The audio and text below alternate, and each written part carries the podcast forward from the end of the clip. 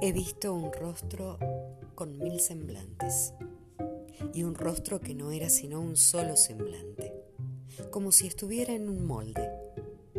He visto un rostro cuyo resplandor no ocultaba su fealdad interior y un rostro cuyo resplandor escondía una belleza aún más espléndida.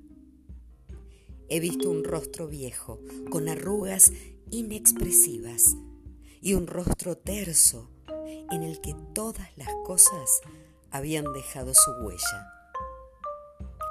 Conozco los rostros porque miro a través de la tela, esa tela que mis propios ojos tejen y busco la realidad que hay debajo, debajo de ellos. Rostros.